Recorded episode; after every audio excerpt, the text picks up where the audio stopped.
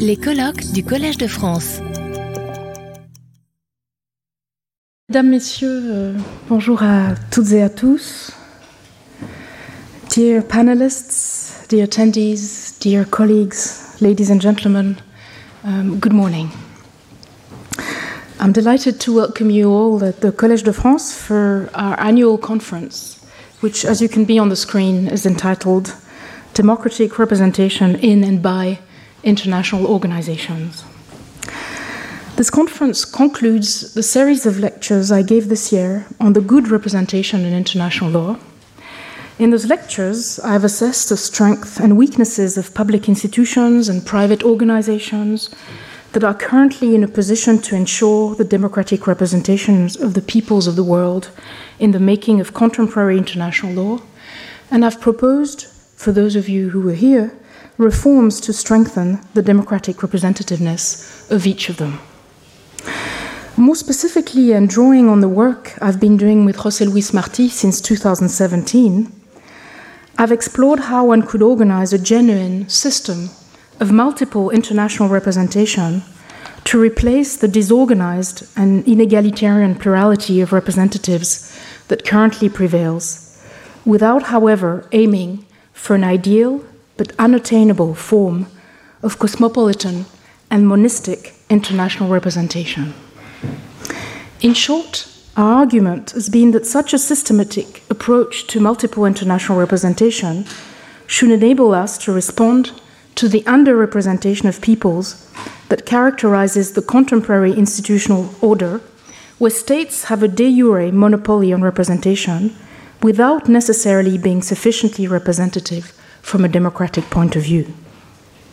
The system of multiple international representation that we've proposed aims to correct and complement the democratic representation ensured by states by articulating it with other public institutions such as, such as regions or cities and private organizations such as NGOs, trade unions, or multinational enterprises that are already involved de facto as participants in various capacities in international lawmaking processes, but whose democratic representativeness is often wanting. Now, to go one step further than the work we've done with José Luis Martí and which I've pursued in the lectures this year, I've also argued in my lectures and based on previous work that international organizations could play the role of organizers of such multiple international representation systems. This is what I refer to as democratic representation in, but also through IOs, whereby IOs contribute to enhance the representativeness of the public and private institutions represented inside their organs. To some extent, however, IOs could also and actually should be regarded as international democratic representatives in themselves, and this is what I refer to as democratic representation by IOs. Today's conference, which concludes this year of lectures, is dedicated to further explore the difficult questions raised by democratic representation in, through, and by international organizations. But this time, I will be doing this in good company with many of you in this room, in a polyphonic fashion, so as to enable strong deliberation about all those issues.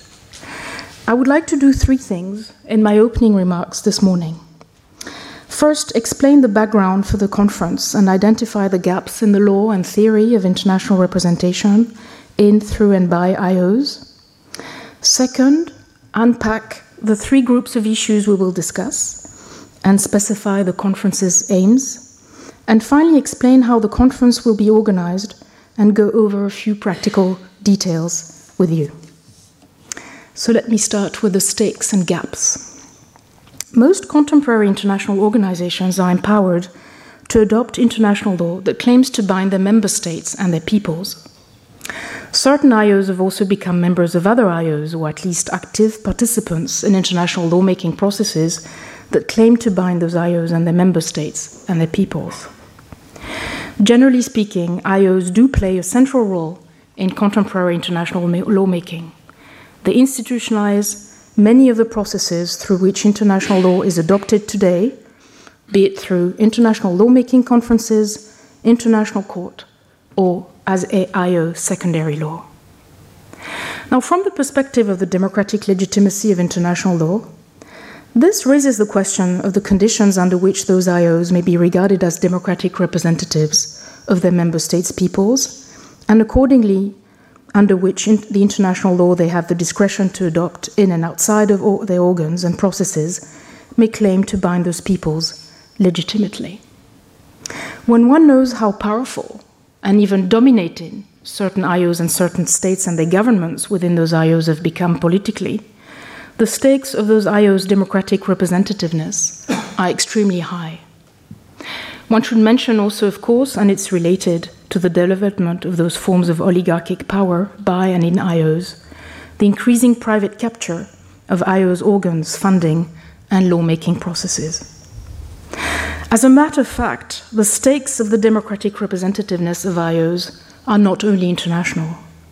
As we know, indeed, the lack of international democratic representation fuels the so called crisis of democratic representation domestically, including the various forms of its populist critique.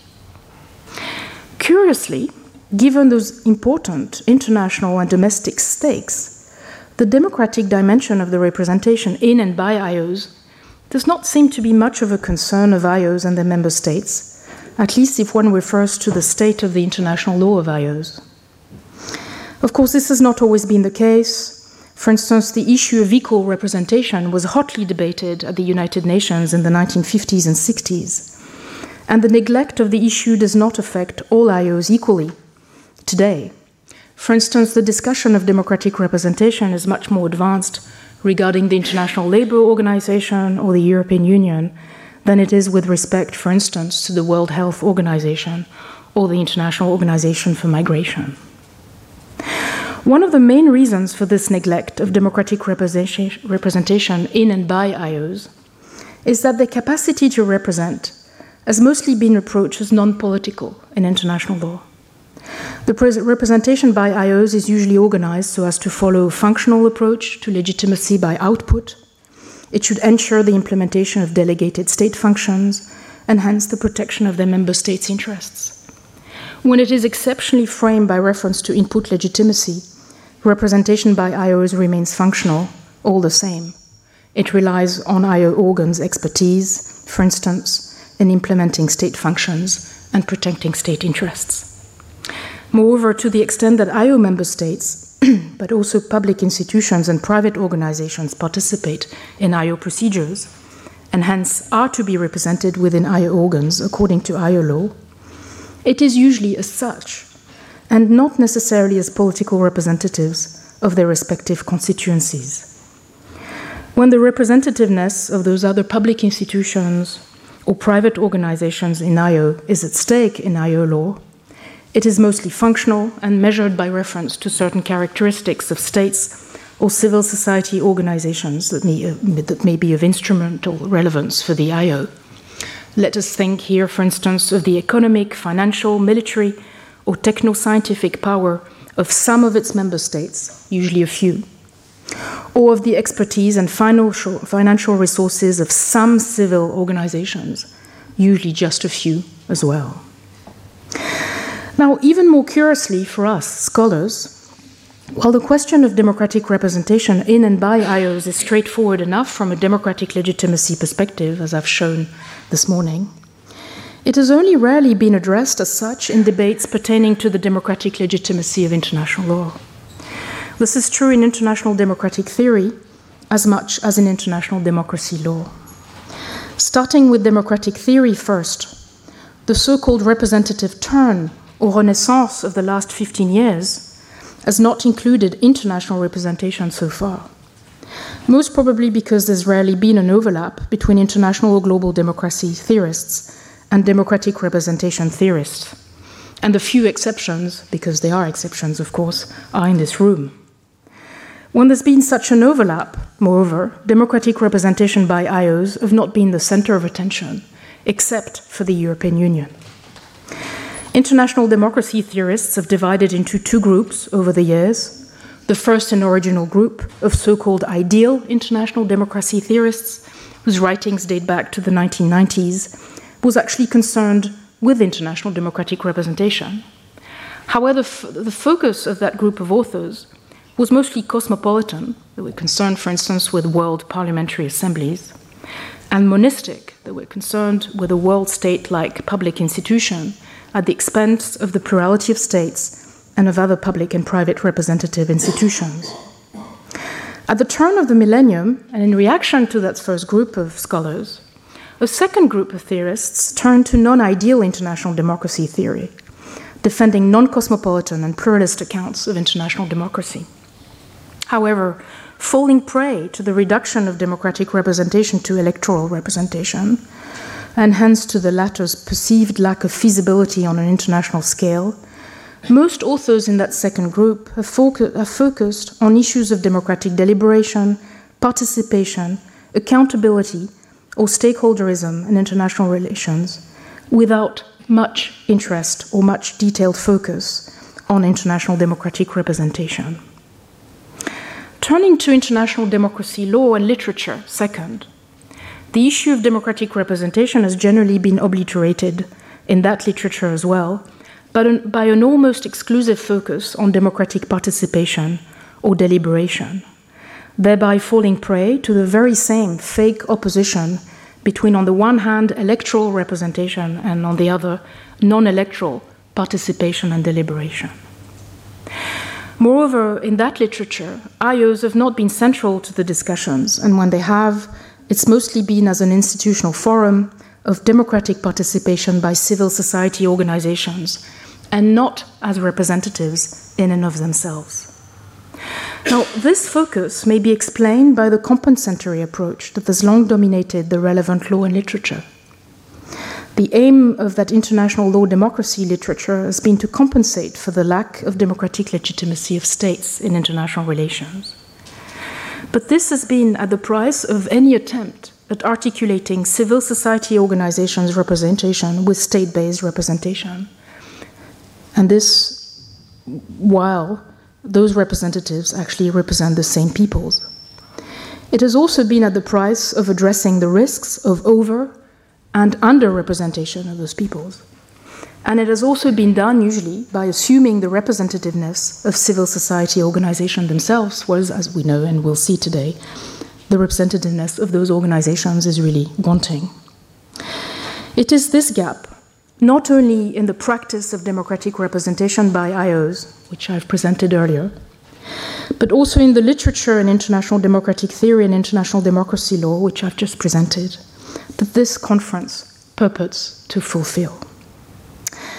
So let me now tell you more about the issues and aims that uh, we hope to discuss in this conference. This is my second point. As mentioned before, the conference is organized around three sets of issues representation in, representation through, and representation by IOs. The first issue, democratic representation in IOs, is the following. To the extent that IOs include member states in their organs and allow for the participation of other public and private institutions in their decision making processes, the issue of the democratic representation by those institutions inside IOs arises. Many IOs are general organizations, at least insofar as they guarantee the equality of their member states, so they're open. And they are public organizations, at least insofar as they have public institutions of states as members. Or at any rate, they have the capacity to be equal, general, and public. As such, IOs are ideally placed to organize international democratic representation from a general and public point of view in their midst. So, this is really, I think, the most obvious meaning of uh, the conference topic. Second issue, however, which we also aim at deepening democratic representation through IOs. The next issue the conference will address, indeed, pertains to the legal and institutional requirements IOs could, and one may argue, and some of us here will argue, should pose to the democratic representativeness of states and other public and private institutions and of their respective representatives inside IO's lawmaking organs and processes. Indeed, it is precisely because IOs organize these competing forms of public and private representation separately in the respective IO's organs that they could also be deemed to be in a position to go further and correct their respective deficits. IOs could also contribute to articulate those various forms of public and private representation in such a way as to ensure their complementarity and turn them into a genuine system of international representation in the future. Third issue democratic representation by IOs.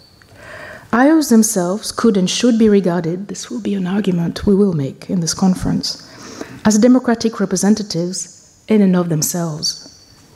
This is the case both internally inside our IO lawmaking procedures and externally when IOs engage in international lawmaking with third states or other IOs. In turn, this raises the even more complicated issue of the democratic representation of IOs, i.e., the democratic representativeness of the organs representing IOs for the latter to represent the member states' peoples democratically. So, this conference's primary aim is to discuss those three issues. And as you've just noticed, they are complicated and um, actually overlap with one another and actually should overlap to ensure full democratic representation. I've identified them here mostly to help us understand the many layers of the problem and in order to address it more effectively. So, this is our primary aim. Now, there's also a secondary aim of the conference. The conference will explore, while it addresses the issues I've just flagged, what representation itself, and especially political and democratic representation, should amount to internationally. I've deliberately refrained, as you've heard this morning, from imposing a definition of representation in the conference description or in this introduction. And the various interventions that we'll be listening to in the course of the next two days will exhibit different understandings of representation democratic representation in particular. And those different understandings will have to be debated in the course of our discussions. So, our secondary aim, therefore, is to contribute to the more general debates about representation that are currently taking place in contemporary democratic theory. Conference has a, as a, third and broader goal. You'll tell me I'm very ambitious, but you know it's always good to be ambitious. So the conference third and broader goal is to examine how IOs could maybe be designed and organized under international law in the future, so as to ensure sufficient democratic representation of all those they claim to bind legally, either directly or through the member states. The organizational diversity of IOs may be in the way of such institutional design, such institutional grand design, when we say, and it amounts to part of the problem. But addressing that diversity, I'm convinced, is part of the solution. To that extent, the proposed exploration of democratic representation in and by IOs should also contribute to the larger debate pertaining to what I've called elsewhere the international public status of those organizations and their reinstitutionalization under public international law.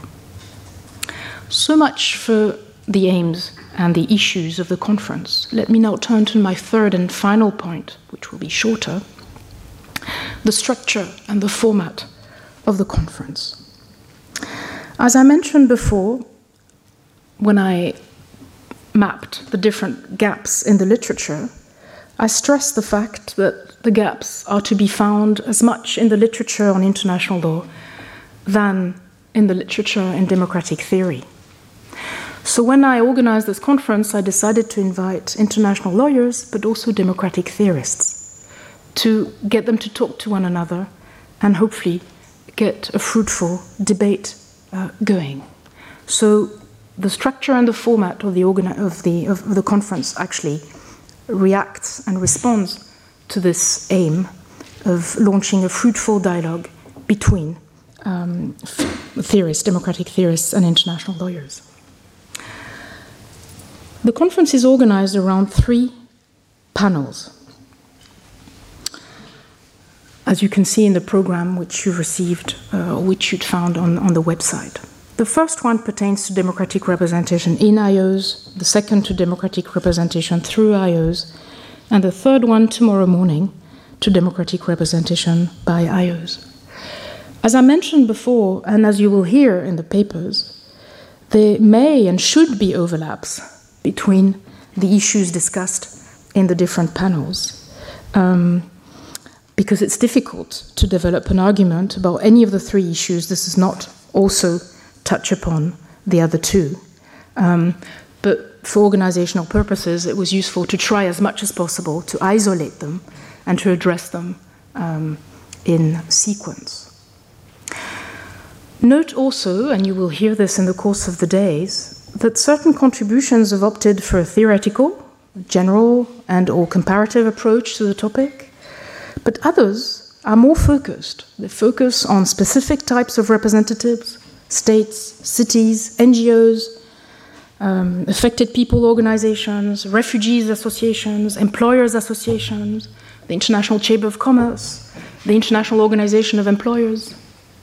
And other um, contributions have focused on specific areas the EU, the International Labour Organization, the UN, obviously, the WHO, uh, the Food and Agriculture Organization, the UNHCR, or the World Organization of Animal Health. In each panel, international lawyers and democratic theorists have been asked to address what they take to be the most pressing questions. So they will come um, and will present to you what they care for, what they see as the most pressing problems in terms of democratic representation. Each panel comprises four papers. At the end of each panel, an experienced commentator, a philosopher, or an international relations theorist will react to the four papers presented in the panel. Those comments will bring a fifth perspective on the topic, and they will try to illuminate some of the common threads in the papers commented. So, note therefore, the discussions will not take place after each paper, but together in a whole hour at the end of each panel.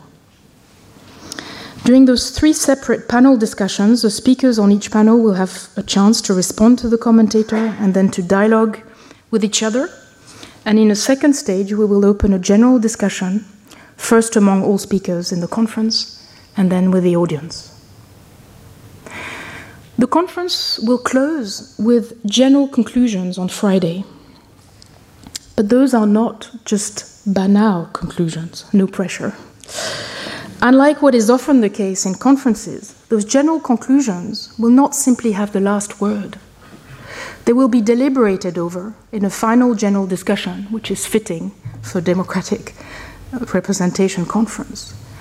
Nor will the conclusions merely aim at summarizing and closing the debate. Instead, they will deepen some of the issues addressed in the course of the two days and identify further issues for research, issues we may have missed or issues we may have mischaracterized. So please stay until the end and participate actively in this final discussion. Take note of anything you think has not been discussed sufficiently and bring it up um, at the end. Sadly, in the first panel, I have to warn you that Jacob Katz Cogan, due to a loss in his family, uh, is not with us today. He wasn't able to travel, and he's not going to intervene via Zoom either because of the time zone difference. Um, and the second thing I have to um, report is that Philip Pettit, due to um, health issues, um, has not been able to travel to Paris. He's in France, um, and he will intervene via Zoom um, this morning. So we're lucky to have him all the same, but he won't be with us for the rest of the conference. Uh, the other speakers, I think, are in the room. I trust they're here and well. Um, if there's any other issues to report, I will, of course, get back to you. But before we start with our three panels and our general conclusions, I decided to give the floor to Pierre Rosanvallon, who's, as we all know, um, one of the major democratic theory uh, specialists and specialists of representation in particular in, in, in France and the world, and uh, was a former professor here at the Collège de France. And I've asked him to give um, a lecture before we start uh, this morning. But before I actually give the floor to Pierre, um, please allow me to introduce my assistants, Madame Sylvie Sportouche, whom you've met, I think, at the entrance. I don't know if she's in the room, but if she's not, you've met her earlier and Mr. Louis Hill, who's here. I think you've met. Louis, maybe you can wave so that everybody knows who you are. And I'd like to thank them warmly for everything they've done this year for this conference. We owe the conference to their hard work. Without them, we wouldn't be here today. And thank you, of course, to all of you for being here, for uh, responding to the invitation, for producing such wonderful papers and comments. Uh, we're very eager uh, to listen to you and to learn from each other. So thank you so much for being here. Um, please enjoy the conference. Um, and um, thanks again. Pierre, please. Retrouvez tous les contenus du Collège de France sur www.colège-2-france.fr.